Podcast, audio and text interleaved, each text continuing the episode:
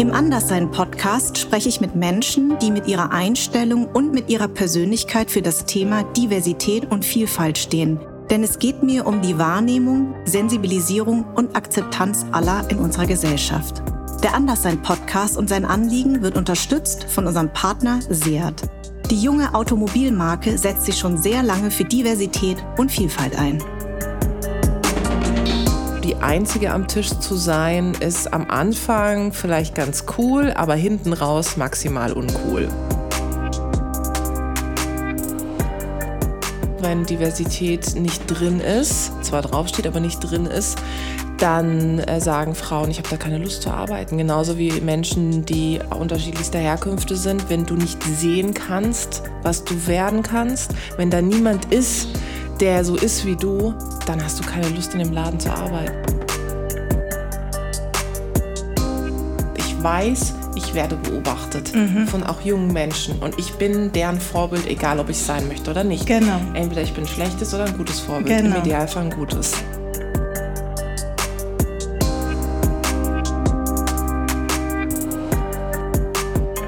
Ich möchte als Frau Frau sein. Ich möchte nicht in Relation gesetzt werden zu Männern. Ich möchte nicht sein wie Männer. Ich möchte so sein wie ich. Es geht auch nicht darum, dass man Männer gegen Frauen ausspielt. Es geht darum, die bestehenden Systeme zu hinterfragen, sagt Tijen Onaran, Unternehmerin, Autorin, Investorin und Gründerin der Global Digital Woman. Herzlich willkommen. Ich, ich freue mich. Was für ein schönes Zitat. Das kennst du wahrscheinlich selber. Ich, man sagt ja viele Dinge. Ja. Hoffentlich meistens schlaue. Du hast sehr viel schlaue Sachen gemacht. Ich habe echt gesagt drei Zitate. Ich musste okay, mich irgendwann entscheiden. Ja. Und dann, wenn man dann, äh, wenn du dann so eingeladen bist in einem Podcast, mhm. dann bin ich immer gespannt, so was zieht jetzt die Person raus? Und das ist wirklich auch ein schönes Statement, ähm, weil das nochmal so zusammenfasst am Ende des Tages, wie ich wirklich denke, ticke und was ich, wofür ich mich einsetze auch. Ja, ja. und weißt du, woher ich das habe? Ich habe mir natürlich gleich bei Prime Video Yes, She Can angeguckt. Oh, cool. Übrigens etwas, was ich euch ZuhörerInnen wirklich empfehlen kann, weil ich das eine ganz, ganz tolle Dokumentation über Gründerinnen, äh, Frauen, über Frauen in Führungspositionen. Mhm. Man lernt wahnsinnig viel nochmal. Es wird einem nochmal faktisch auch bewusst, ähm, wie äh, wie, sage ich mal, in ähm, männerdominierenden Welten ja. wir immer noch leben oder gelebt haben oder bis wann es überhaupt gesetzlich uns erlaubt ja. war, ähm, ne, Gleichberechtigung, Wahl, ja. also wann wir wählen durften und so weiter und so fort. Da werden nochmal faktisch Sachen zusammengefasst. Da hast du äh, ganz tolle Sachen gesagt. Jetzt sag mir erstmal, also ich weiß es natürlich, aber unseren ZuhörerInnen, ähm, was ist Global Digital Woman? Mhm. Global Digital Women, abgekürzt GDW, habe ich vor fünf Jahren gegründet, äh, tatsächlich in Berlin. Wir, wir beide sitzen ja jetzt auch mhm. in Berlin. Und ähm, ich habe das gegründet, weil ich festgestellt habe, so die Einzige am Tisch zu sein, ist am Anfang vielleicht ganz cool, aber hinten raus maximal uncool. Mhm. Weil immer so die Einzige am Tisch zu sein, die eine Frau ist, die Migrationsvordergrund hat, ähm, du kennst das. Mhm und ich glaube auch viele, die jetzt zuhören, kennen das, fühlt sich am Anfang exotisch, nett an, aber irgendwann merkst du, du hast eigentlich keine Verbündete. Mhm.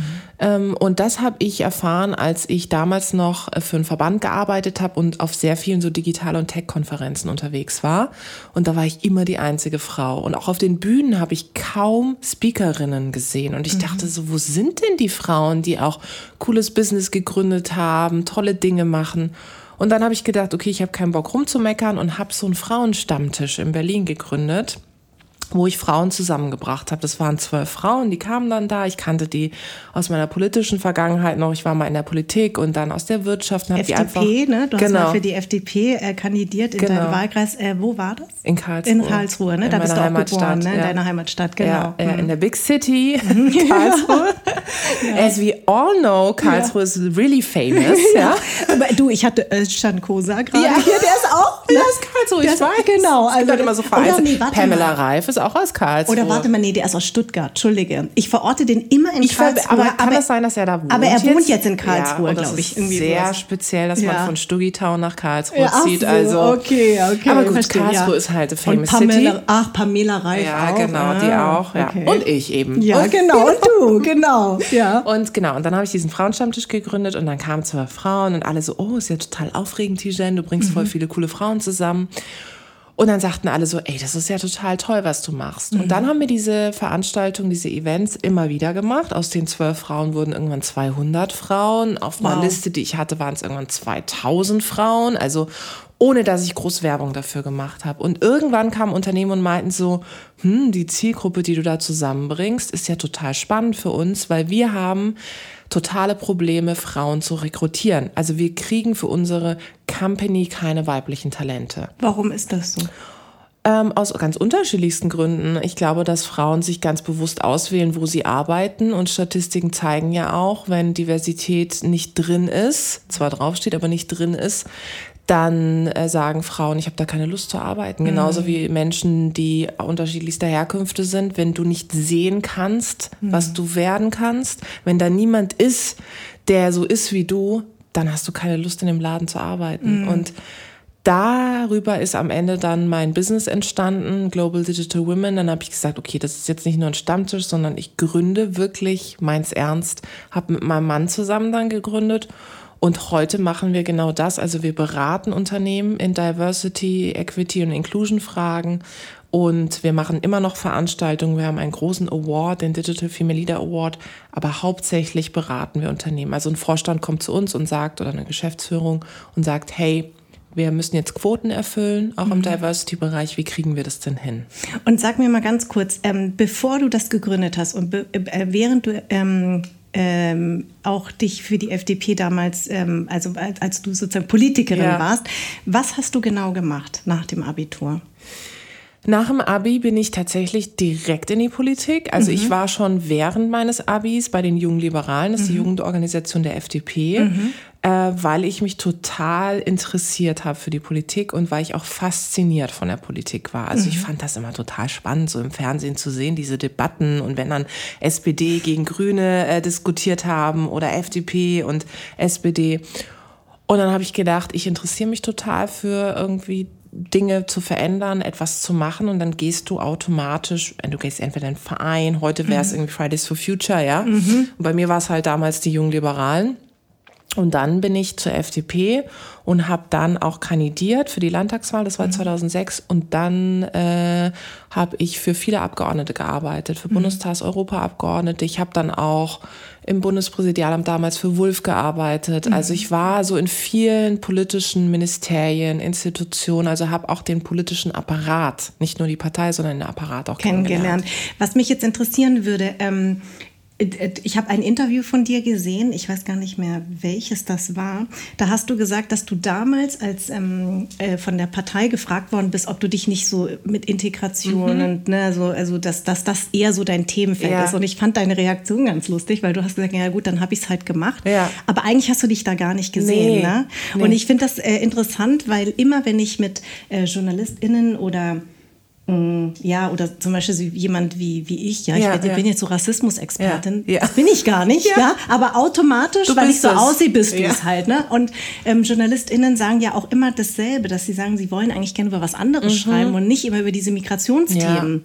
Ähm, das war wahrscheinlich ähnlich bei dir, oder? Also du wolltest dich wahrscheinlich für was ganz anderes einsetzen, genau. Ich wollte eigentlich sowas wie Bildungspolitik machen, ja, und es war immer interessant, wenn du dann an so einem Tisch sitzt und dann kommt irgendwie die Sprache auf Integration, irgendwas. Alle Köpfe am Tisch so Richtung zu dir, so unbewusst, ja, alle so gucken dich auf einmal an und dann so, ja, wie ist denn das so bei dir und dann denkst du, warum, warum soll es bei mir anders sein wie bei dir? Ja, ja? richtig. So, und ähm, ich habe das total abgelehnt am Anfang. Du hast es gesagt, auch als ich dann kandidiert habe. Ich war ja dann, ne, klar, du machst Wahlkampf und dann tingelst du durch die Städte, stehst vorm Edeka und verteilst Rosen und so. Und da wurde ich schon immer so auf Integration, Muslim, Islam, äh, türkisch sein, nicht türkisch mhm. sein angesprochen. Und ich kam immer zurück zu meinen Eltern und habe immer gesagt, hä? Also ich meine, wir reden, wir sind irgendwie Deutscher als Deutsch gefühlt, ja. Äh, mein Türkisch ist so ein Lala. Mhm. Und ähm, ich habe dann immer gesagt, die fragen mich Fragen, ich gebe die jetzt mal weiter an meine Eltern. Ich mhm. so, wo ist denn das? Und wie ist denn das mit dem Koran und genau. so? Und die auch so, oh Gott, da müssen wir mal irgendwie Mehmet, unseren äh, Kollegen, fragen. Wir wissen es auch nicht, ja. ja. Also so war das dann. Ja. Ich habe das dann trotzdem gemacht, weil ich festgestellt habe, wenn ich es nicht mache, dann äh, macht es jemand anderes und vielleicht noch schlechter. Genau, genau. Und dann war es ja irgendwann so, als ich dann im Bundespräsidialamt war, bei Wolf war es ja auch so, der hatte ja das Thema Islam. Mhm. Sein legendärer Satz, der Islam gehört zu Deutschland, wo ja. sich alle total aufgeregt haben. Ja? Mhm. Ähm, und da war es auch so, dass ich dann angefangen habe, mich dafür einzusetzen oder mich damit zu beschäftigen. Und dann lange Zeit nicht. Also ich habe dann äh, für verschiedene Verbände gearbeitet, wo ich gar nichts so mit dem Thema Diversity an sich zu tun hatte.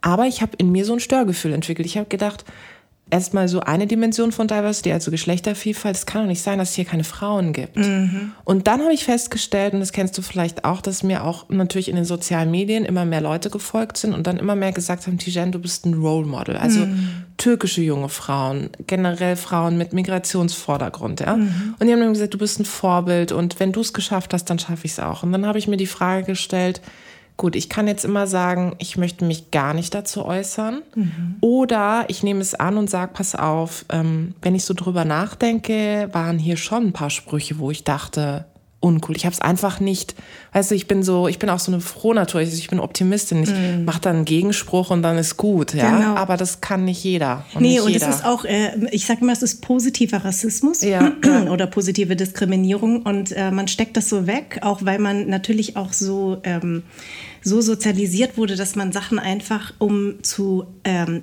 zu existieren und das einfach nur so zu akzeptieren Total. und einfach gar nicht sich immer dagegen aufzulehnen. Ja. Das ist natürlich heutzutage anders und ich bin auch um diese Zeiten sehr froh, weil viele Leute den Mund aufmachen. Ja. Übrigens ist es nicht in Ordnung, wenn du das N-Wort nimmst. Ne? Ja, Gerade genau. in München, genau. Bayern, wo ich ja auch groß geworden bin, wo ich sage, wieso, wir haben es halt immer schon so gesagt. Ja? Das ähm, kannst du aber gut. Ja, ja. ja, da groß geworden und, und ähm, oder das Z-Wort und solche ja. Sachen sind natürlich in unserem Sprachgebrauch einfach so normal und ähm, keiner hat sich früher dagegen keiner. aufgelehnt und ja. jetzt haben wir halt eine Stimme und sagen halt nee. Und das ja. ist ja auch mit meinem Podcast ja auch bei mir erst entstanden, ja. dass ich über ganz viele Sachen angefangen habe nachzudenken. Ja, weil natürlich hat es mich auch genervt. Mhm. Immer so die Rassismusexpertin und ich habe zum Teil diese Karte gar nicht ziehen mhm. wollen. Und hatte auch meine Zeit lang so, wo ich mich ganz dagegen gesperrt habe, mhm. auch äh, in der Rollenauswahl. Ja, ne? glaube ich. Ja. Genau, aber ich habe jetzt auch gelernt, dass äh, es doch ein Teil von mir ist und wenn ich es nicht mache, wer dann? Ja, ne? genau. Und so ist es bei dir ja, ja auch letzten Auch in der Endes. Wirtschaft, wenn wir es, also auch Frauen Eben. dann irgendwann, die in mhm. hohen Positionen sind, wenn die Frauen sich nicht für andere Frauen einsetzen, ja. also dass es Männer automatisch machen, ist nicht der Fall. Das nee. sehen wir auch an den Zahlen. Genau, ja? genau. Das siehst du ja auch in deiner Branche. Ich mhm. habe viele Freundinnen, die auch aus der Medienbranche kommen, als SchauspielerInnen mhm. unterwegs sind, KünstlerInnen die Produktionsfirmen, da sitzen dann auch Männer am mhm. längeren Hebel. Genau, ja, genau, so. Und das genau. ist entscheidend, dass wir da was tun. Übrigens, ich finde auch, wenn dann immer gesagt wird, ja, ich möchte zu einem inhaltlichen Thema sprechen, mhm. dann denke ich mir immer, Diversity ist ein inhaltliches Thema. Also diverse Teams sind erfolgreicher, das ist statistisch erwiesen. Mhm. Ähm, und sie sind auch besser in der Performance. Mhm. Also mhm. sozusagen, mhm. sie, es gibt auch mehr Rendite als Unternehmen, wenn du diverse Teams am Tisch hast. Ähm, das will nur immer keiner hören, ja, und alle tun immer so, ja, wenn das so, einmal hat mir so ein CEO gesagt, Frau Unaran, wenn das so wäre, dann wären ja alle Unternehmen divers. Ja, wo du da auch so denkst, okay, fangen wir auf der Ebene an ja. zu diskutieren. Challenge ja. accepted, ja. ja. So, ähm, und das ist entscheidend, dass man eben auch für sich selber sieht, es geht ja nicht darum, dass ich durch und durch Identitätspolitik machen muss, aber dass ich als jemand, die es in Anführungszeichen, wie auch immer man es definiert, geschafft hat, mhm. den Weg zu gehen, dass ich weiß, ich werde beobachtet mhm. von auch jungen Menschen und ich bin deren Vorbild, egal ob ich sein möchte oder nicht. Genau. Entweder ich bin ein schlechtes oder ein gutes Vorbild, genau. im Idealfall ein gutes. Genau. Und ich fand einen Satz von dir sehr toll. Wir haben kein Erkenntnisproblem, sondern ein Umsetzungsproblem. Ja. Was meinst du damit? Ja, ich glaube, das kann man generell auf ganz Deutschland beziehen. Also egal, ob das jetzt Digitalisierung oder Diversität ist. Du wirst niemanden finden, auch in der Wirtschaft, der sagt, also nee, Vielfalt. Mm -mm. Alle sagen mittlerweile, Vielfalt ist wichtig. Sie sehen es an den jungen Talenten, mhm. die eben sagen, ich habe heute alle Möglichkeiten dieser Welt. Ich kann Sabbatical machen, ich kann mich selbstständig machen, ich kann in meinem Startup arbeiten. Und gerade große Unternehmen, die tradiert und gewachsen sind, haben total Schwierigkeiten, diese Talente zu bekommen. Mhm. Und sie wissen, sie müssen alles tun. Weißt du, du musst dich heute als Unternehmen, ich bin ja auch Arbeitgeberin, mhm. bei den Talenten bewerben. Früher war das andersrum. Mhm. Und vor dem Hintergrund dessen wissen sie, dass es wichtig ist. Also sie haben die Erkenntnis für Vielfalt, aber wenn es in die Umsetzung geht, mhm. also dass es anstrengend wird, weil eben auf einmal Leute am Tisch sitzen, die dich hinterfragen, fangen sie an und sagen, ah nee, eine Quote, Frau Onaran, also Frauenquote, wir wollen doch nicht ins Geschlecht investieren, sondern in die Qualifikation, als würde sich das ausschließen, ja? Ja. So, und das alles, wo man so denkt, ja, aber wenn du die anderen Länder anguckst, die nordischen Länder, die haben seit Jahren Quotierungen, mhm. weil eine Quote ein Ziel ist, auf das du hinarbeitest. Wenn du kein Ziel hast, dann ist es so immer so ein Charity-Projekt-Thema. Dann ist yeah. immer so, ja, ist schön, dass du, super. Ich weiß noch, als ich angefangen habe vor fünf Jahren, so, ah, Frau Unrand, das ist aber toll, dass sie sich wirklich so stark machen, ne? so für, für ihresgleichen. So, wo du so denkst, das ist, ich mache das nicht nur aus dem Goodwill heraus, weil ich irgendwie Gerechtigkeit in mir trage, sondern ich bin ja auch Wirtschaftsfrau und Geschäftsfrau. Für mich hat das auch einen ökonomischen Faktor. Ich möchte in der Wirtschaft sein, wo wir die besten Köpfe haben. Mhm. Und das sind nun mal die diversesten Köpfe. Ja, genau. Und das ist entscheidend. Und daher sehe ich eben, es scheitert nicht an der Erkenntnis, ich muss nicht mehr so viel überzeugen, dass es wichtig ist, aber ich muss überzeugen und motivieren, dass sie es umsetzen. Und ich sehe es, wie gesagt, auch in der Beratung, in der aktiven Praxis. Ich habe ja den Reality-Check mhm. und da sehe ich das, dass äh, wenn Leute nicht an ihrem Handeln gemessen werden, wenn es kein Korrektiv gibt, dann sind sie free for all. Ja, dann ist es so, ja, also Frau Naran, ich setze mich ja, ich bin ja auch der Überzeugung, ne? Frauen sind ja die besseren, dann kommt immer, Frauen sind die besseren Menschen und so. Und dann denke ich mir so, nee, Frauen sind nicht die besseren Menschen, aber der Tisch ist besser, wenn er divers ist. Mm, das musst mm. du, lieber Heinz, Thomas, ich übertreibe jetzt, aber ja. verstehen. Ja, ja. So, darum ich geht's. glaube, dass du gar nicht mal so übertreibst. Ich glaube, du erlebst ganz schön viel. Und ich, ich äh, finde, das ist immer so bezeichnend, wenn man ähm, Situationen erlebt, dass man sagt, also wenn das im Film vorkommen würde, würde jeder sagen, also der ist ja völlig übertrieben ja. geschrieben, aber das Leben ist ja leider manchmal, also äh, gibt die Vorlage. Die gibt davor. die Vorlage und du denkst dir, das kann gar nicht sein. Nein. Aber ich glaube, da erlebst du schon wahnsinnig Extrem. viel. Auch diese Frauen in, dem, in der Dokumentation ja. merkt man ja. ja. Da kommen ja auch Wissenschaftlerinnen mhm. zu Wort. Ich glaube, das ist Wahnsinn. Das kann man sich in der Realität, doch, man kann sich es irgendwie doch vorstellen. Ne? Also als Frau kann man sich doch vorstellen. Ja, es war vor kurzem, war ich auch in einer Podiumsdiskussion und da war ich mit zwei anderen tollen, äh, noch jüngeren Köpfen. Ich meine, ich bin ja jetzt auch noch nicht so alt, aber noch jünger als ich, ja. Mhm. Und dann standen wir, waren gerade dabei, auf dieses Panel zu gehen. Und dann kam der, der Geschäftsführer dieser ganzen Institution, kam so und ähm, der eine war ein junger schwarzer Unternehmer, mhm. ich und eine mit Hijab. Mhm. Und dann standen wir so in dieser Dreierkette und er kam, der Geschäftsführer, und er guckte den äh, jungen schwarzen Unternehmer und meinte so, ähm, ah, English or German? Ach, ich kenne das. Und dann sagte mhm. er so, ähm, Deutsch. Mhm. Und dann guckte er äh, die Frau mit Hijab an und meinte so, äh, and you, English or German? Und, und dann hab ich, bin ich dazwischen und meinte so, wir können es abkürzen, wir können auch einfach Türkisch sprechen, wie wär's? Und er guckte mich halt an und war total weiß. Ja. Also ich musste mich auch ein bisschen, ehrlich gesagt, zusammenreißen, dass ich halt nicht so total jetzt aggressiv reingehe. Ja. Aber ich, hatte, ich bin dann immer ein Fan von so Überspitzen, ja. Mhm. Also dann mhm. muss es völlig ins Lächerliche ziehen, manchmal, genau. wenn es klar wird. Genau, und dann meinte er so, oh, sorry und so. Und dann habe ich so, nee, kann, ja, so, äh, aber jetzt haben sie sich ja gemerkt, ne, für solche zukünftige Situationen. Dann sind wir weg und dann habe ich zu dem äh, jungen schwarzen Unternehmer, Unternehmer habe ich dann gemeint, ich so, ach, es ist so krass, echt. Ähm, und dann habe ich gesagt, ich dachte irgendwie, das ist auserzählt, diese Geschichte. Nee. Und da guckt er mich nur an und meint so, Story of my life. Ja. Und dann habe ich nur gedacht, okay, Tijen, du bist oft in, in sehr elitären Circles mhm. unterwegs, weil ich natürlich viel eben mit der Spitze von Unternehmen arbeite, mit Vorständen, die im Zweifel auch wissen, dass sowas A nicht geht und B auch nicht machen würden. Mhm. Aber es ist eben noch nicht in der Breite nee, angekommen. Es war ein Geschäftsführer. Also wir reden hier nicht von, ähm, das war jetzt irgendjemand. Ja, ja. Ähm, also Story of My Life würde ich sofort unterschreiben. Wie war das denn bei dir überhaupt mit dem Dazugehören? Ich fand auch interessant, weil dein Papa war äh, Lehrer oder hat auf Lehramt studiert in der Türkei ja. und hier in Deutschland Architekt. Architektur. Das heißt, du bist ja ähnlich wie ich sowieso schon mal aus einem intellektuellen ähm, Haushalt. Meine Eltern waren auch, also ja. nach dem Abitur und haben studiert und man wird ja dann immer ganz anders erstmal angesehen, das weil, ne, also diese Unterschiede. Diese Unterschiede. Also alle Deutsch-Türken sind sowieso Gastarbeiter, ja, Gastarbeiterinnen und Dönerverkäufer und alle äh, Vietnamesen und Vietnamesen sind sowieso Boat People oder im Vertragsarbeiter. ne? Also oder einen asiatischen Laden. Genau, und haben genau. asiatischen Laden und ja. Nails und keine ja. Ahnung was. Also wenn du erstmal, gut, meine Mutter hatte irgendwann auch ein Restaurant, egal, ist eine andere Story, aber ähm, ich, meine Eltern sind eben keine Boat People. Mhm. Das gibt es übrigens auch, und ja. zwar gar nicht so wenige. Ne? Also vor, äh, vor Ende des Krieges ging das ja auch noch und vor der Wiedervereinigung. Aber, weil die Boat People fingen ja erst in den 80er Jahren an. Das, das heißt, alle Kinder, die vor 80 gekommen sind, eigentlich keine Boat People. Äh, Im Westen, ne, muss ich dazu sagen. Ah, und du hast auch gesagt, man wird dann anders wahrgenommen mhm. erstmal. Ne? Also man ist sozusagen der gute, der gute Migrant. Ja, das stimmt. Es gibt schon so äh, aller gute Zeiten, schlechte Zeiten, gibt es schon gute MigrantInnen mhm. und schlechte.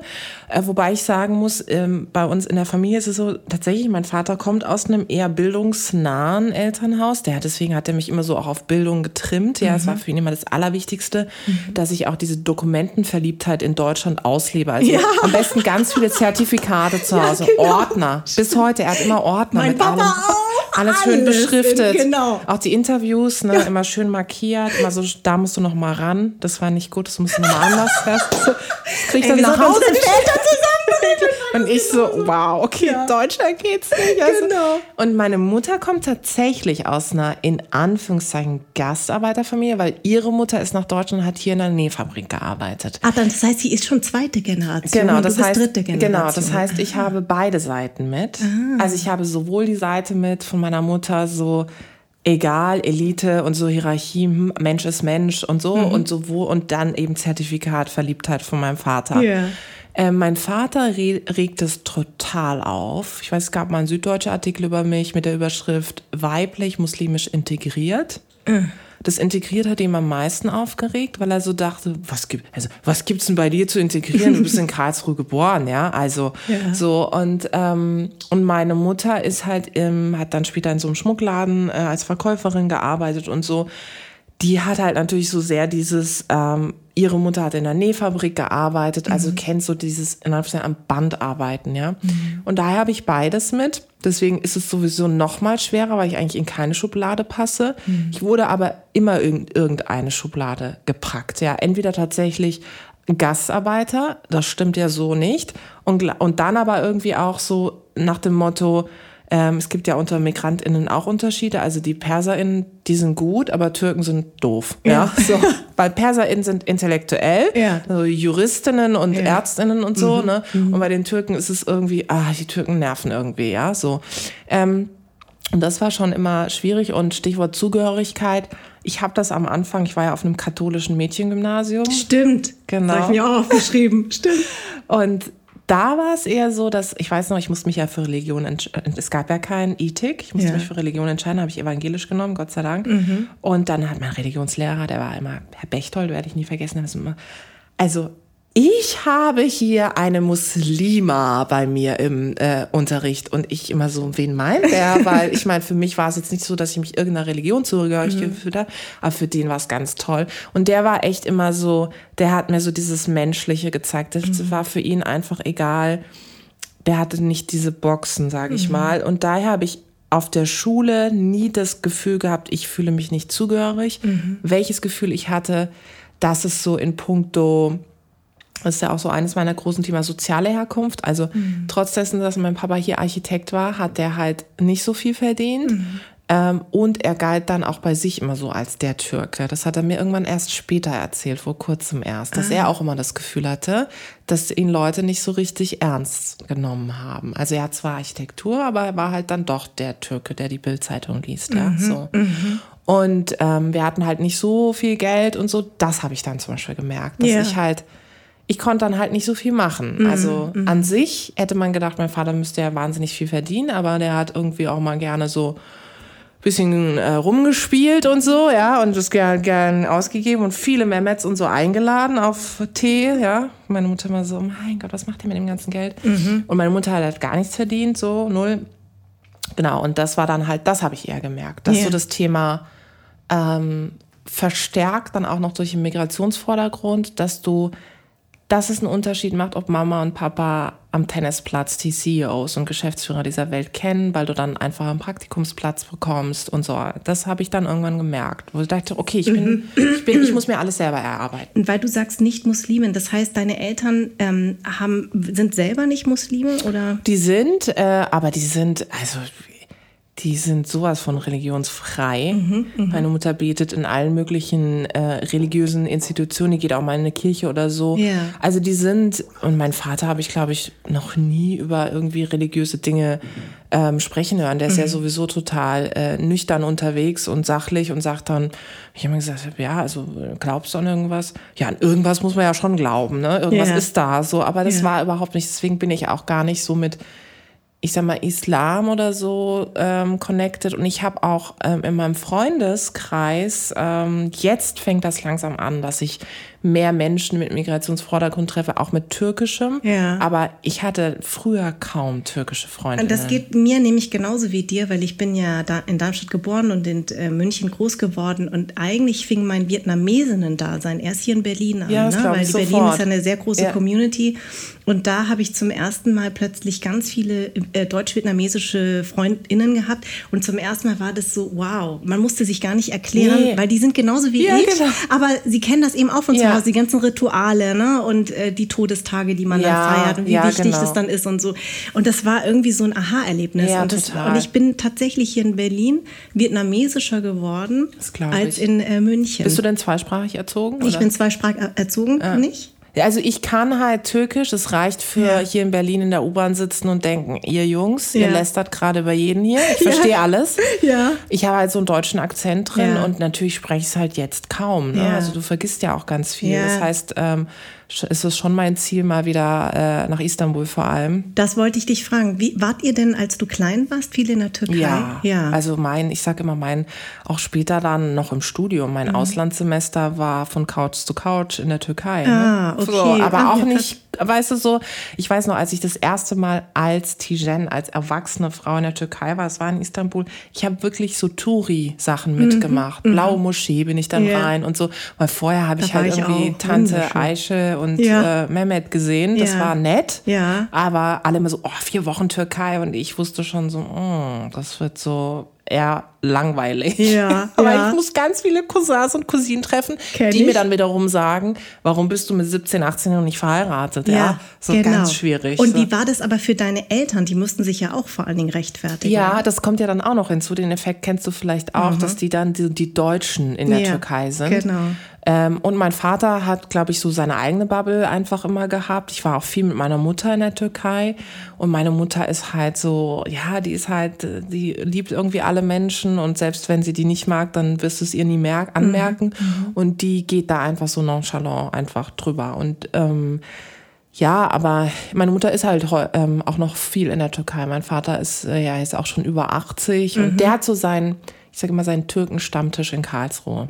ja, der trifft sich dann und sagt immer, das sind aber alles nur, dass du weißt, das sind alles Ärzte und Juristen und so. Und nicht so, mhm, ja, das ist wichtig für dich, ich weiß. Ja, ja, für ihn ja. ist es total wichtig, Ja, dass ja. die alle so Geschäftsführer und was weiß ich was sind. Ja. So, und meine Mutter hat so eine türkische Frauengruppe, mit der sie sich ab und zu trifft, genau. Und haben deine Eltern dir aber das, also ich denke mal, dass du in Karlsruhe auch sehr weiß sozialisiert wurdest. Total. Ähm, war das denn für dich, weil wir jetzt in einem Anderssein-Podcast sind, war das für dich denn ähm, spürbar, also dass du als Kind gemerkt hast, du bist anders und Ja. was haben dir deine Eltern mitgegeben?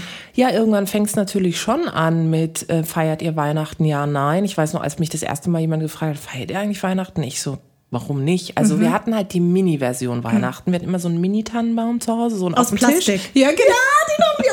Ja. Da wird es immer darum versammelt. Genau. Ja, und dann habe ich immer bei anderen auf Fotos gesehen, so einen riesen Diesen Tannenbaum und dann mit Kerzen und so, Ich so, ne? wow. Wenn meine Eltern niemals machen, brennt doch die Bude ab und so, ne? Ist doch viel billiger, wenn man Ja. diese, weißt du, diese Kann man Lichterkette. wegschmeißen. Stichwort Nachhaltigkeit. Genau, dass man immer die, diese Lichterkette jedes Jahr wieder an- und ausmachen kann. Und dann ne? gab es immer irgendwie Socken für meinen Vater und für uns gab es halt irgendwas Kleines. Genau, so. ja. Da habe ich es gemerkt. Ähm, Aber meinen Eltern war es extrem wichtig, dass es Feiertage, die es hier gibt, dass wir die eben auch feiern oder zumindest halt, dass sie, dass wir verstehen, mein Bruder und ich habe ja noch einen mhm. Bruder, dass wir verstehen, was Sache ist. Mhm. Und dann war es halt später natürlich in der Schule, als es dann so anfing, wie bist du aufgegangen, dann kamen schon mal ein paar Fragen. Aber wo ich es besonders gemerkt habe, war wirklich in der Politik. Mhm. Als ich dann eben auf Panels saß und dann so Fragen kamen mit Kopftuch, ja, nein, äh, Was hast ne? du denn darauf geantwortet? Dachte, Kopftuch, ja, nein. Ich, ich, so, also ich meine, ich habe immer gesagt so, erstens mal finde ich, muss, muss jeder für sich entscheiden und nur weil ich irgendwie keins trage, heißt es nicht, dass ich es allen abspreche. Genau.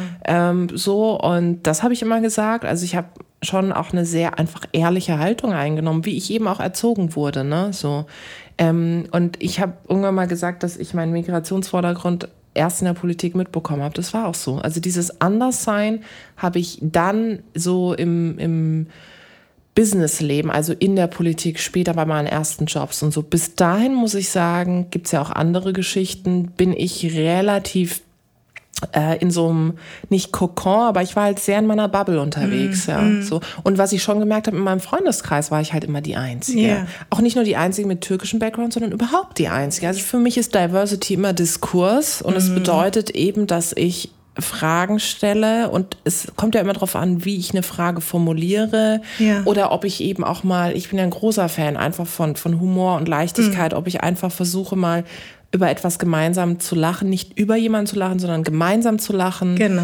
Ne, so, und das ist ja das, und ich erlebe es, das erlebst du auch. Natürlich guckt man oder gucke ich manchmal fragend auf den Diskurs in den Social Media, weil natürlich schon manchmal sehr aufgeheizt ist. Ne, mhm. Ne, so, und ich kann schon verstehen, ich sage nicht, dass ich akzeptiere, aber ich kann verstehen, wenn manche Menschen von außen darauf gucken und vielleicht nicht den Background haben, den wir jetzt haben und sagen, ich fühle mich jetzt total verunsichert, weil Absolut. egal was ich mache, dann poste ich das und dann gibt es gleich einen Shitstorm mm, und so. Mm. Und daher ist es wichtig, dass wir halt gemeinsam daran arbeiten und dass wir Leuten nicht nur Fehler zugestehen, sondern auch die Veränderung.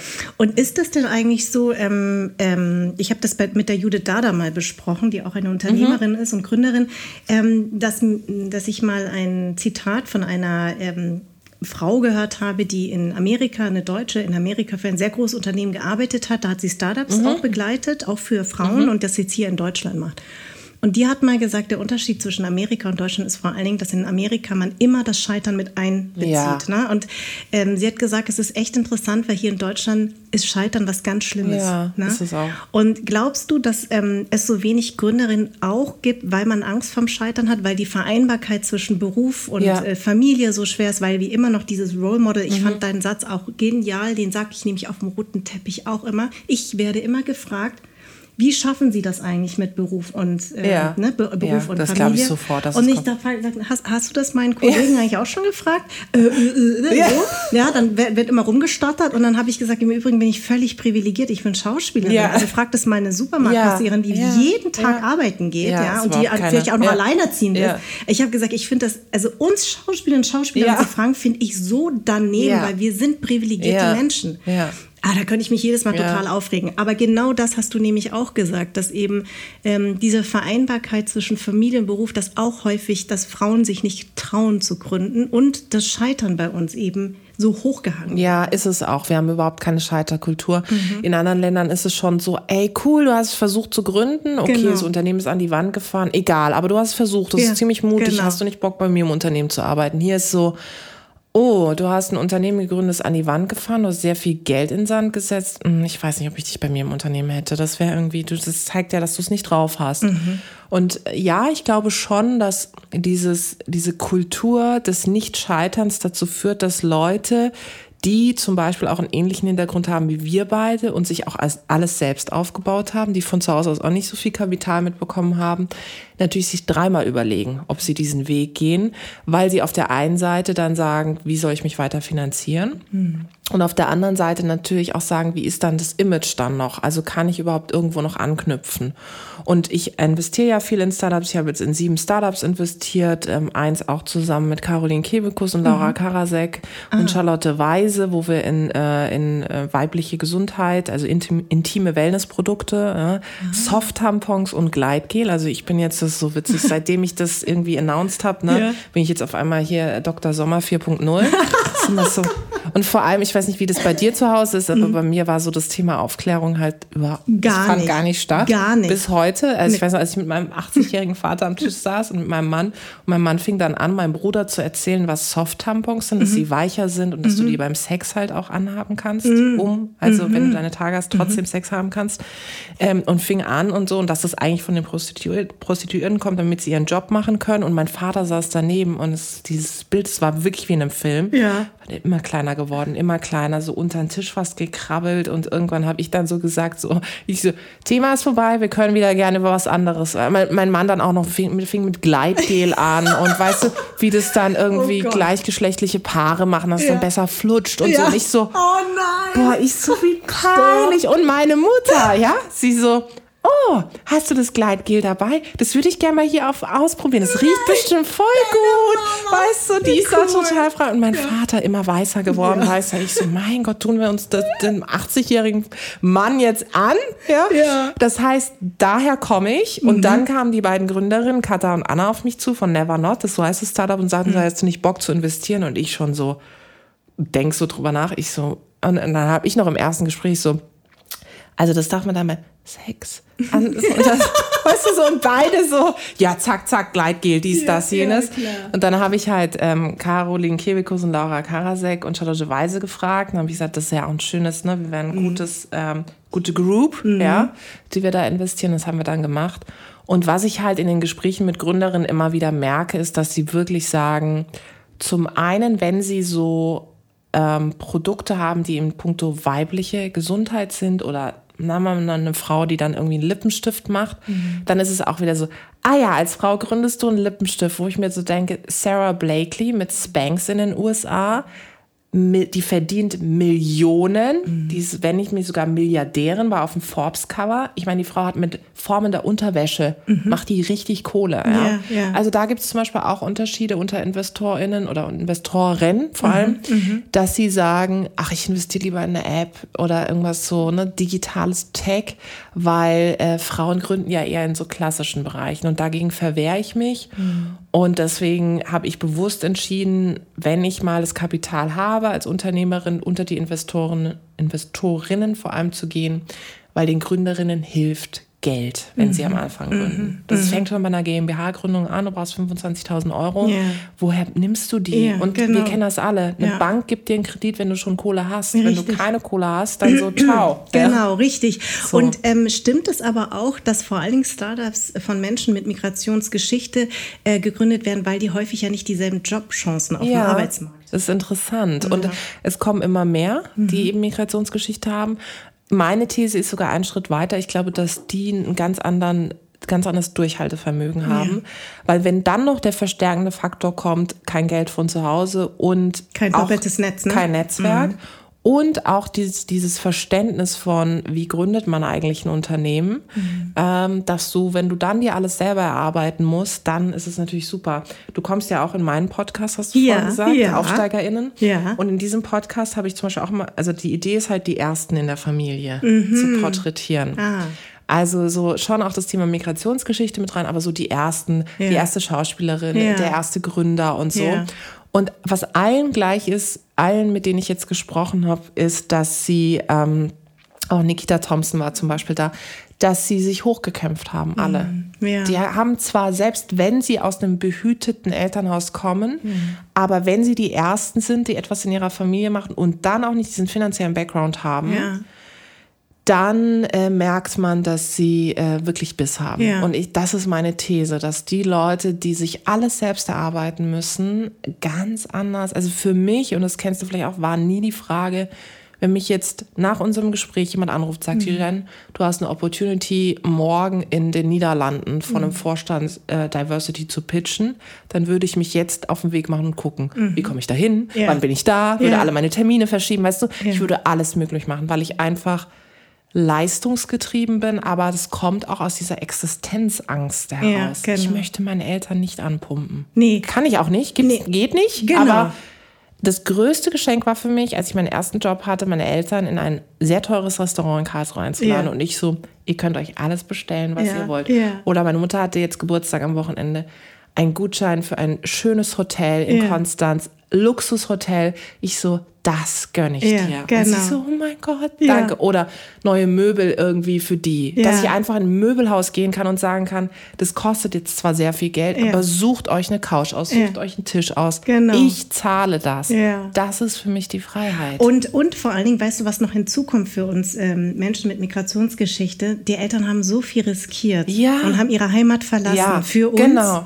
Und deswegen, das ist ja Bürde und ähm, also ist ja häufig Fluch und Segen Total. zugleich, ne? weil man ja immer in dieser also immer in dieser Bürde steht, dankbar zu sein. Ja. Und jetzt muss man es besonders leisten, damit sie wissen, es hat sich gelohnt, dass wir unsere Heimat verlassen haben für unser ungeborenes Total. Kind, Ja. dass es irgendwann besser hat. Und ähm, manchmal ist es auch echt schwer. Also Ja, manchmal habe ich es auch verflucht, äh, das weiß ich noch. Das Also in, jetzt ich. nicht, aber damals, in der, Das in, als ich noch sehr jung war. Ne? Ähm, aber auf der anderen Seite ist es auch ein Segen, weil genau das, was du sagst, man hat einfach wahnsinnig viel Biss, weil man genau weiß, es gibt kein doppeltes Netz. Nee. Ne? Also wenn, wenn ich jetzt scheitere, dann kann mir auch keiner helfen. Ne? Und irgendwann hast du natürlich so einen Punkt, wo du merkst, okay, wenn alle Stricke reißen, dann äh, arbeite ich halt in irgendeinem Unternehmen. Genau, ne? So, wenn ja. das jetzt mit meinem Unternehmen nicht klappt, dann werde ich schon irgendwo einen Job finden. Aber du hast immer diesen Drive. Also Mhm. es ist halt, ich sehe das ehrlicherweise auch bei den Talenten, die sich jetzt bei uns im Unternehmen bewerben. Wir sind jetzt insgesamt 17 Leute und ich merke das, ich merke schon, wer mir da gegenüber sitzt Mhm, und merke halt so, ohne dass ich fragen muss, wie ist dein Background, was ich auch natürlich nicht machen würde, aber wo ich einfach merke, okay, da ist ein Biss da, weil die Person einfach auch sagt, ja, ich bin auch die erste Person in meiner Familie, die irgendwie auch akademischen Abschluss gemacht hat oder Genau. Abi gemacht hat oder jetzt in einem Startup arbeitet. Ja. Und ich finde, dass das total viel ausmacht, ja. so. Aber tolle Idee mit deinem Podcast. Also die erste zu sein ist tatsächlich etwas, ähm, was alle irgendwie unisono, auch meine Gäste, zum Beispiel äh, Klaus Wobereit war bei mir im Podcast. oh, das war bestimmt auch spannend. Ja, das ist ganz ich spannend. Und, der, und er war der Erste in seiner Familie, der Abitur hatte, weil Ja. ne, die Mutter damals alleinerziehend Ja. mit so vielen Kindern und er ist der, Der Jüngste. der erste Bürgermeister und dann, damals, Ja, der dann, dann- der Bürgermeister und so. Also das ist schon etwas, glaube ich, da sieht man schon, das stimmt. Der Erste zu sein ist etwas sehr Besonderes. Ähm, also Bürde und Segen zugleich. Ne? Also ja. da, ähm, äh, das kenne ich. Ich würde gerne mit dir noch eine Sache besprechen und zwar habe ich durch die Dokumentation, ähm, also zwei Sachen würde ich gerne. Ein Zitat von dir, aber auch ein Begriff, den ich bis dahin nicht kannte, und zwar He-Peating. Es kommt von He und Repeating. Kannst du mir das erklären? Fand ich Das- interessant. Ja, das ist etwas, ähm, geht so ein bisschen in die Richtung Mansplaining. Also Mansplaining ist ja, ähm, dass ein Mann dir die Welt erklärt. Also, dass er irgendwie sowas sagt wie... Mhm. Mansplaining. Ja, genau. Ah, Dass er sowas sagt wie so, ja, ja, aber eigentlich ist es ja so und so. Mhm. Und als es eigentlich nicht ernst, dich ernst, nicht dich ernst nimmt. Und ähm, Heap-Eating kommt daher, dass man sagt, ähm, du bist in einer Meetingsituation und dann stellst du eine Idee vor und alle sind so eher, sage ich mal, jetzt nicht so angetan, leidenschaftslos. Und dann kommt ein Mann und stellt exakt dieselbe Idee vor, oder hat exakt dasselbe Argument und alle so, oh ja, das ist natürlich interessant. Ja, das, was äh, Karl-Heinz gesagt hat, das machen wir so. Ja. Ähm, und das kennt jeder. Und als ich da mal drüber nachgedacht habe, habe ich gedacht, ich weiß noch, als ich in solchen Situationen war, dann später auch in der Wirtschaft, dachte ich voll oft so, hä, liegt das irgendwie an mir? Habe ich es falsch ausgedrückt? Offensichtlich habe ich es nicht so gut in der Startup-Welt, würde man sagen, gepitcht, also vorgetragen. Ähm, und dann festzustellen, nee, es ist ein Phänomen. Und ähm, wie kann man dagegen reagieren? Zum einen, wenn du als Außenstehende so eine Situation erlebst, ist mir auch schon vorgekommen, dass ich als Zuschauerin dann an diesem Tisch saß, dann habe ich einfach nur immer gesagt, ähm, ja, aber äh, super Punkt von dir, Karl-Heinz, aber die Eileen hatte den Punkt ja vorhin schon gemacht. Deswegen finde ich, sollten wir Eileen noch mal, kannst du noch mal ausführen, wie genau meinst du das? Geil. So. Und wie reagieren die? Und das ist dann einfach so. Ich meine, es, ich finde, es ist eine Art, wie du das rüberbringst. Ja, Ja, ja. Und ich kann ja schon so ein bisschen so ein Fuck you kind Gesicht aufsetzen, ja? ja. Lächeln und einfach aber so den Mittelfinger. Ja. Ja, so. ähm, und äh, als Eileen selber würde ich immer sagen, es ist natürlich schwieriger, weil für sich irgendwie einzustehen, es hat viel mit Selbstvertrauen und auch Mut zu tun. Selber das aussprechen, sagen, hey, super, danke Karl-Heinz, mhm. dass du meine Idee nochmal bestärkt hast. Geil. Ich ja. würde es aber nochmal mit einem anderen Dreh machen. Mhm. Einfach so, danke, dass du es nochmal wiederholst. Also mhm. du musst es aussprechen, dass die Leute das machen. Ja? Ja, ja? Und das ist extrem wichtig. Und hier kommt das Thema Frauen empowern Frauen. Mhm. Wenn dann, ich empower immer, bestärke Frauen, wenn sie am Tisch mitsitzen, wenn sie diese Situation erleben, dann sollten sie Frauen auch unterstützen mhm. und den Punkt der Frau nochmal supporten und sagen, ja, das ist ein super Punkt. Ich muss nicht eine Frau einfach unterstützen, weil sie eine Frau ist, aber wenn ich mit ihr einer Meinung bin, und äh, die Idee gut finde, dann das ist das Leichteste für mich, eine andere Frau in dem Fall zu unterstützen. Aber merkst du denn, dass sich in deiner Branche was verändert? Ja, es ähm, verändert sich, weil natürlich auch jemand wie ähm, äh, hier die äh, Maria Furtwängler ja, ne, ja. sich dafür sehr stark macht, die Natalia Wörner. Also das sind schon, es gibt viele Frauen, die sich extrem mhm. für entweder das Thema Diversität und ich muss sagen, also Nico Hoffmann war ja bei mir auch der CEO von der UFA, mhm. der war auch bei mir im Podcast die haben vor allen Dingen viel mhm. angeschoben. Mhm. Also auch Nico, hinter den Kulissen. Ne? Hinter den Kulissen. Ähm, ich schreibe jetzt zum Beispiel zum ersten Mal an einer Serie auch mit drei Frauen. Ach, und das toll. wäre vor, vor Jahren, hätte ich dieses, nee. diesen Stoff nicht gepitcht ja. bekommen. Muss man ja, echt sagen, weil es, du, du pitcht es halt dann doch immer nur Männer. Ja, natürlich. Und die sagen dann immer, ach, drei Frauen, ich weiß nicht, weißt du. Also es, es, es verändert sich Gott sei Dank viel. Und da sind wir wieder bei der Quote. Es geht leider nur da, weil mhm. natürlich viele Studien sichtbar machen, dass vor und hinter der Kamera mhm. überhaupt keine Diversität herrscht. Also weder ähm, männlich-weiblich weiblich noch natürlich inklusiv, inklusiv und ja. auch divers, also ähm, ähm, mit Migrationsgeschichte, obwohl ja jeder Vierte Migrationshintergrund ja. hat. Und wenn Leute mich häufig fragen, spürst du das jetzt auch in deinen Rollen? Dann sage ich, nee, also ich habe schon seit 10, 12 Jahren spiele ich schon immer Rollen, die eigentlich gar keinen Migrationshintergrund mhm. mehr haben. Aber was ich schon spüre, ist, dass eine Serie wie Doppelhaushälfte, mhm. wo Maria mit äh, persischem mhm. Background oder mit iranischem Background, Benito Bause mit einem mhm. äh, schwarzen Background und ich und Milan Peschel als der mhm. einzig Weiße, ja. das wäre vor Jahren nicht möglich ja. gewesen. Da wäre die Quote genau andersrum. Ja. Ich wäre so die Vorzeigeasiate mit drei Weißen. Und das verändert sich. Ja, das, ja, dass es so normal ist. Und das ist schön. Also das ist wirklich das, was sich jetzt verändert, Gott sei ja, das mhm. glaube ich. Ja. ja, das ist schön und ich glaube auch, dass viele ProduzentInnen oder, oder halt die, die am Ende in diesen Machtpositionen sind, ist so mein Eindruck, wenn ich auch gerade so mit, mit irgendwie Fernsehsendern oder so spreche, dass die häufig so den, den Zuschauer, die Zuschauerin so ein bisschen unterschätzen. Richtig. Also ich glaube Absolut. auch, dass das Publikum das einfach entweder für dieses gar kein Thema Nee, Ob jetzt jemand mit Migrationsgeschichte Gar oder so. kein Thema. Oder ja. unter den Jungen gibt es, glaube ich, viele, die dann sich freuen und die dann sagen, hey, cool, endlich sehe ich mal. Ne? Genau. Ne? Also ich meine, Sibel Kekli ja. als Tatortkommissarin, ja. ich weiß noch, dass es bei uns zu Hause so war. Ah, guck mal, eine Sibel. Ja, ja so. oder genau. einen, selbst eine Nasan Eckes. Mhm die ich ja auch äh, sehr schätze, vor allem die halt in den letzten Jahren, auch wenn man das so ein bisschen beobachtet, mhm. stärker angefangen hat, sich genau. zu positionieren, auch Richtig. mit diesen Themen. Ja? Richtig ähm, wo die dann auch da als Moderatorin, das war so hat meine ah, Fanpost gemacht. Ja, bei Viva. Ja, die hat so, das, das, sie angefangen. Die hat unsere Fanpost bei ja, Viva damals aber verarbeitet. Mal, Wahnsinn, ne? Wo und, sie heute Und ist, die erste, ja. ne? Also ja. so dann auch so, wo man dachte, okay, ah, mhm. NASA, NASA, das ist mhm. ja irgendwie türkisch und so. Genau. Das war so die erste, die ich auch im Fernsehen gesehen habe. Ja. Und das ist halt wichtig. Und ich glaube nochmal, dass viele, die dann da die Entscheidung treffen, so eine Mündigkeit des Publikums unterschätzen lassen. Also Absolut. Also, sie und tun so, als wäre das ein Publikum, das nur aus Menschen besteht, die irgendwie nur einen Typus sehen wollen. Nee. Im Zweifel ist es ihnen egal. Es ist ihnen egal. Ja. Und weißt du, woran ich das immer gemerkt habe? Vor 15 Jahren, als ich so meine ersten Rollen gespielt habe, also jetzt mal nicht mit einem vietnamesischen ja. Namen oder einem asiatischen. Heutzutage ja. ist man ja auch genauer. Damals habe ich ja, irgendein Asiat, habe ich immer Japanerin. Koreanerin, alles egal. gespielt. Ne? Aber häufig, wenn ich dann ein ähm, sehr gut Deutsch gesprochen habe, also ohne ja. Akzent, ich habe ja immer Rollen abgelehnt ohne Akzent, bis vor kurzem, mhm. Äh, jetzt genau ja. umgekehrt, jetzt nehme ich sogar Rollen an mit Akzent, ja. aber damals ohne Akzent.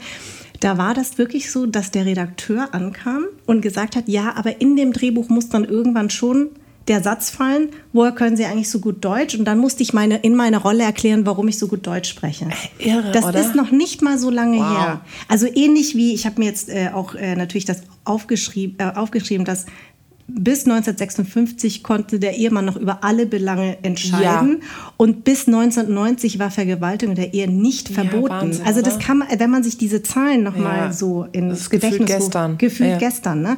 Also deswegen, das muss ich sagen, das, das, ist genau richtig, was du sagst. Man unterschätzt das Publikum, mhm. weil die fragen im Zweifel gar nicht. Nein. Dran, ne?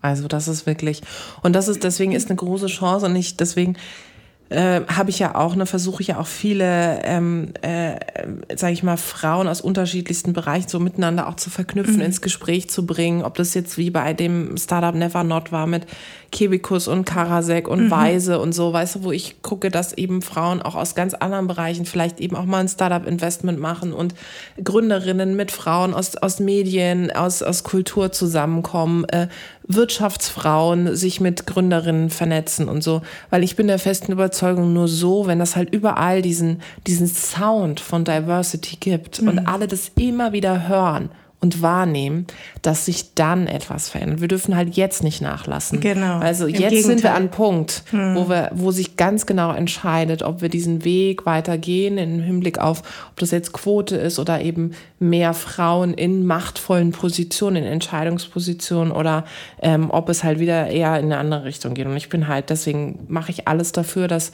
dass wir da dranbleiben, hm. ja. Und das ist halt wichtig. Ich fand noch ein Zitat, das würde ich gerne nehmen, weil das ähm, ein Zitat ist, das eigentlich von von mir auch hätte stammen können. Und ich finde das so schön, dass, wie du das gesagt hast. Spring ins kalte Wasser. Es wird schon warm, wenn du schwimmst, ja. finde ich wunderschön. Wer sich traut, wird immer gewinnen. Mut wird immer belohnt. Wer sich nicht traut, wird immer hinter seinen Möglichkeiten bleiben. Ja. Es ist auch so. Also überleg doch mal, äh, diejenigen, die jetzt zuhören oder auch du, wenn du in Situationen warst, wo dir Dinge angeboten worden sind, ob das jetzt eine Rolle war oder was ganz anderes ähm, oder Leute, die jetzt hören und sagen, ähm, hey, ich habe irgendwie einen Job angeboten oder ich will mich selber bewerben, ich traue mich nicht und dann tust du es doch und stellst fest, es war so gut, dass ich es gemacht habe. Und ich erinnere mich daran, das erste Mal auf einer Bühne zu sein, zu sprechen, ja, oh mein Gott, ich war schweißgebadet, ich war völlig fertig. Dann hatte ich eine tolle Chefin damals, die einfach gesagt hat, ich stehe da am Rand und ich gucke dir zu und dann gibt es einen Applaus von mir. Mhm. Ja, so ja. und und das ist halt entscheidend, dass jeder und jede weiß, dass diesen Mut, den muss ich selber aufbringen. Also ich muss selbst morgens in den Spiegel schauen und sagen, okay, du kannst es, du schaffst es und du gehst da draußen raus. Du nimmst diese Chance an, die dir geboten wird. Ich würde sagen, ich war in allem, was ich tat, war ich immer so, dass ich dachte, boah, das ist eigentlich eine Nummer zu groß. Und dann bin ich reingewachsen. Genau. Weil äh, auch das Thema Gründen, ich hatte ja keine Ahnung. Es ja. hätte auch sowas von in die Hose gehen können. Vor fünf Jahren haben wir gar nicht so extrem über Diversity gesprochen. Es gab ein paar Initiativen, aber es war jetzt nicht so, dass es irgendwie auch ein Business-Geschäft getragen hätte. Ja, ja. ja. So und das ist auch wichtig, auch gerade so im Kontext die Erste zu sein. Die Erste bedeutet immer, mehr Mut zu haben als alle anderen am Tisch, weil es bedeutet, dass du Pionierarbeit leistest, dass du die, dass du Visionärin bist, dass mhm. du vorangehst. Und wenn dann Leute nachkommen, dann weißt du, du hast es richtig gemacht. Und es ist eben es gilt für Du stellst eine Idee in einem Meeting vor, du meldest dich im Publikum, ich weiß, es kostet viel Überwindung, du rufst mal jemanden an, du, du schlägst dich selber für etwas vor, ja, auch wo Frauen, wo, so kennst du auch, wenn, wenn, ich bin dankbar, wenn mir Frauen irgendwie auch äh, sagen, hey, Jen, ich würde auch gerne mal in deinem Podcast zu Gast sein, ich würde gerne mal was erzählen, dann freue ich mich, dann denke yeah. ich mir so, hey, cool, wir gucken, ob es passt und auf jeden Fall finde ich den Vorschlag schon mal super und ich versuche dich irgendwie einzubinden. Mm. Und das ist eben wichtig und ich finde, dass Social Media da schon hilft, deswegen,